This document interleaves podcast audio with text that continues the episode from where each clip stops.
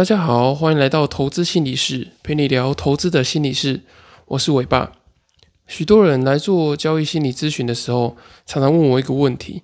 就是赔到没有本金的时候，可是还不想放弃交易，那要怎么样改善交易的技巧跟心理状况呢？现实上来说，没有钱最好的方法，当然就是不要交易，因为你没有钱的时候，在交易其实是很危险的。你容易去负债，或者是做出很可怕而且不理性的操作行为。你可能会用很高的杠杆啊，或者是每一把都 all in 去做交易。那当你有这个现实的心理压力的时候，你在做交易的时候就很容易犯错。可是呢，如果你不持续在市场中做交易的话，你也会很容易的失去这个交易的手感跟交易的熟悉度。那等到你把钱赚到了再进场，那其实也很容易再把钱赔光。因为你的技术跟心理状态也没有提升，这时候你就想说，那没有钱也不能做交易。可是如果我不继续做交易，又没有办法提升技术跟心态，那要怎么办？这时候其实我蛮建议大家可以尝试做模拟交易。模拟交易是指透过虚拟的投资平台，例如说像 XQ，它有蛮不错的模拟交易。我自己比较常用的是 XQ 的模拟交易。那 C Money 它也有做这个股市的大富翁的这个 A P P，跟网络的虚拟交易，大家可以尝试使用看看。那他们虽然是虚拟的投资平台，可是他们交易的是现实的市场。透过这些平台提供的虚拟资金去交易模拟单，你比较没有资本损失的压力，所以你会比较敢在充满风险跟不确定性的市场里面尝试不同的交易策略。或者是在不同的市场条件跟讯号底下去调整你的操作行为。那美国的交易心理教练 Steinberg 博士呢，他也提到说，模拟交易的训练它其实有几个好处。第一个是比较能够允许交易者去犯错，然后在没有损失资本的情况之下呢，去尝试不同的交易策略。那第二个呢，是可以让交易者在特定的条件之下去学习跟复习这个操作的交易行为。那这个特定条件可能是指说，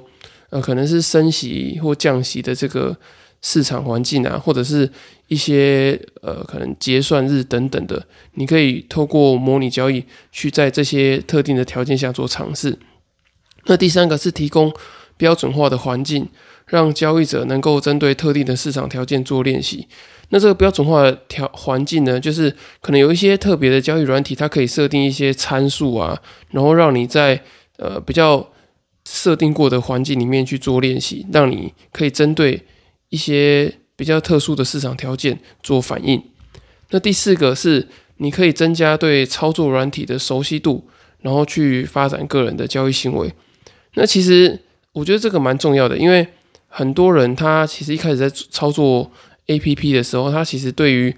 呃投资的 A P P 上面很多的界面啊下单，其实都不是很熟悉的。那透过先用模拟交易的方式呢，其实你对于下单、设定张数、加码、减码等等的这些，你一开始先比较熟悉之后呢，你就比较不会有下单下错或者是数量下错的这个问题。那最后一个呢，是他说可以加速学习的曲线，减少犯下一些无法避免的错误。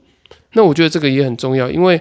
有时候你在实际上做交易的时候，你可能不小心打错一个零，或者是有时候突然。行情太快的时候，你可能会按错买卖键等等的。那当你透过模拟交易的时候，你比较会让你可以提早去犯这些错误。那当你这些错误犯犯过之后呢，你之后再去实单交易的时候，你的学习曲线就会快很多。虽然有以上的这些好处，可是一定会有人质疑说，做模拟单怎么可能会有感觉啊？这些感觉都是骗人的。你就算做模拟单，你亏个。一百万啊，两百万，甚至一一笔单亏到五十趴，你可能都没什么感觉。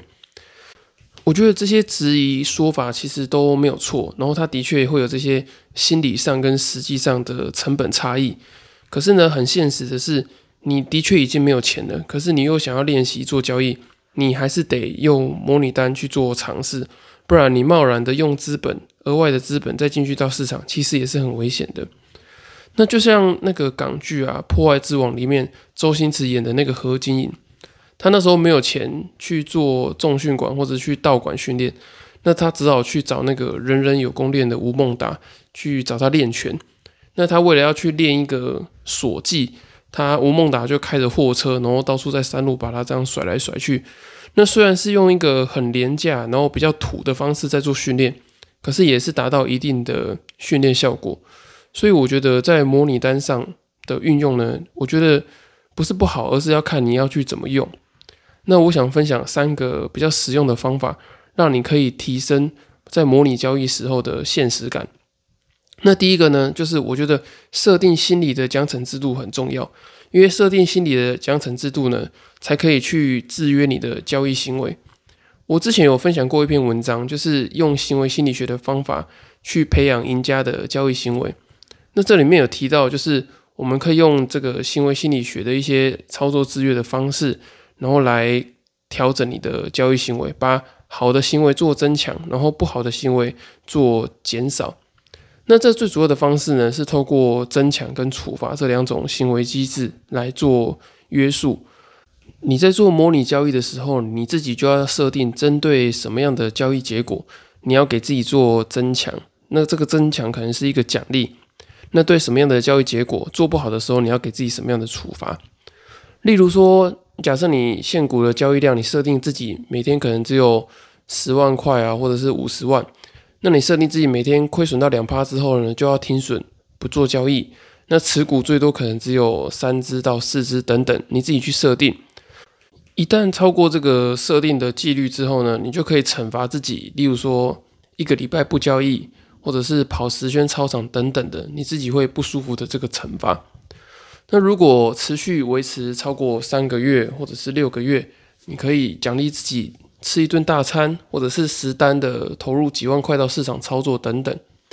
那只要你有把现实跟心理的状态设定好，就能够大幅增加这个模拟交易的现实感，对于行为的约束力跟养成效果也会提升很多。当时我自己没有资金的时候呢，我也是设定自己模拟单只要乱做，就是一周不能做交易。那么第二个方法呢，就是你一定要做好。模拟交易都做不好，现实一定更惨的这个认知与自觉，很多初学者都会觉得做模拟单没有用，因为跟真枪实弹的钱感受度差太多。可是实际上，你如果连模拟单都做不好，实际上的交易状况一定更惨。就像战斗机飞行员，他们在飞行前呢，其实他们都会花非常多的时间跟心力去练习这个飞行的模拟器。因为如果连飞行的模拟器都飞不好，实际上去飞战斗机，他们状况其实也很难好到哪里去。所以你在这个交易之前呢，你一定要有一个认知跟自觉，就是这个模拟交易是一个非常重要的前哨战。这个前哨战打得好不好，决定你后面这个交易主战场的胜负。你不能只是把模拟交易当成是游戏在玩。而没有运用刻意练习的技巧，去专注的调整每一个错误的交易行为跟你的思维。刻意练习的运用呢，是指你应该要趁模拟交易的时候，大量的尝试，大量的犯错，那就透过这些错误呢，去检讨你自己交易技术跟心态上的各种问题。这个时候呢，你付出的只有你的时间跟心力，可是却没有最宝贵的金钱。所以这时候你的训练成本是很低的，却能够有相对高的学习效果。那最后一个方法呢，是要搭配所谓的意向训练来做练习。那意向训练是许多运动员都在使用的方法。那主要是运用想象的方式去模拟实际演练的状况。例如，你可以想象你实单亏大钱的时候，你要怎么样做紧急的停损，或者是遇到超乎预期的大波动的时候，你要你应该要怎么去处理。那当你运用模拟交易去尝试一些新的策略的时候，可以再搭配意向训练，想象一些实单会发生的一些情境，你会如何处置？有许多的心理学研究也有证明说，意向训练可以改善实际身体练习的动作，活化跟实际训练时一样的神经网络，让你在做意向训练的时候，可以达到跟实际训练有相似的效果。那如果你能够在模拟交易的时候呢，善用意向训练。可以使你增加更多的交易现实感，并且提升操作行为改善的这个成效。那除了以上的这些增加现实感的方法以外呢，我自己也会开一个 FB 的个人社团，那只有我自己一个成员在里面。然后我会把事前的交易计划、交易记录跟检讨放在里面。那每天配合模拟交易去做检讨跟修正。那增加我这个学习的效率。我之前四五年前那时候在做的时候，就觉得效果还蛮不错的，因为那时候没有什么资金，可是却又想尝试一些交易的策略跟方法的时候，我那时候就每天的做交易的记录跟模拟的交易。那最后想提醒大家一个非常重要、一定要留意的重点，那就是模拟单终究是模拟单，你只能把这个结果想象的更差，而不能想象的更好。你不能觉得你在模拟的市场里面，你可以做十 percent 的获利，那你在实际上交易的时候，你也想做一个月十 percent 的获利，你只能把结果想象的差一点，那你在实际上做交易的时候，才不会有这么大的落差。因为在实际上执行交易的时候，你可能还会有手续费或者是交易的点差这一类的交易成本。在心理成本的方面呢，你可能还会有亏损的恐惧、执行交易计划的拖延及凹单等等，这些都要考量进去。所以状况绝对不可能像模拟单那样的完美。那你在交易的时候呢，能够多想一些风险，然后少下一些部位。虽然说赚的比较慢，可是可以让你活久一点。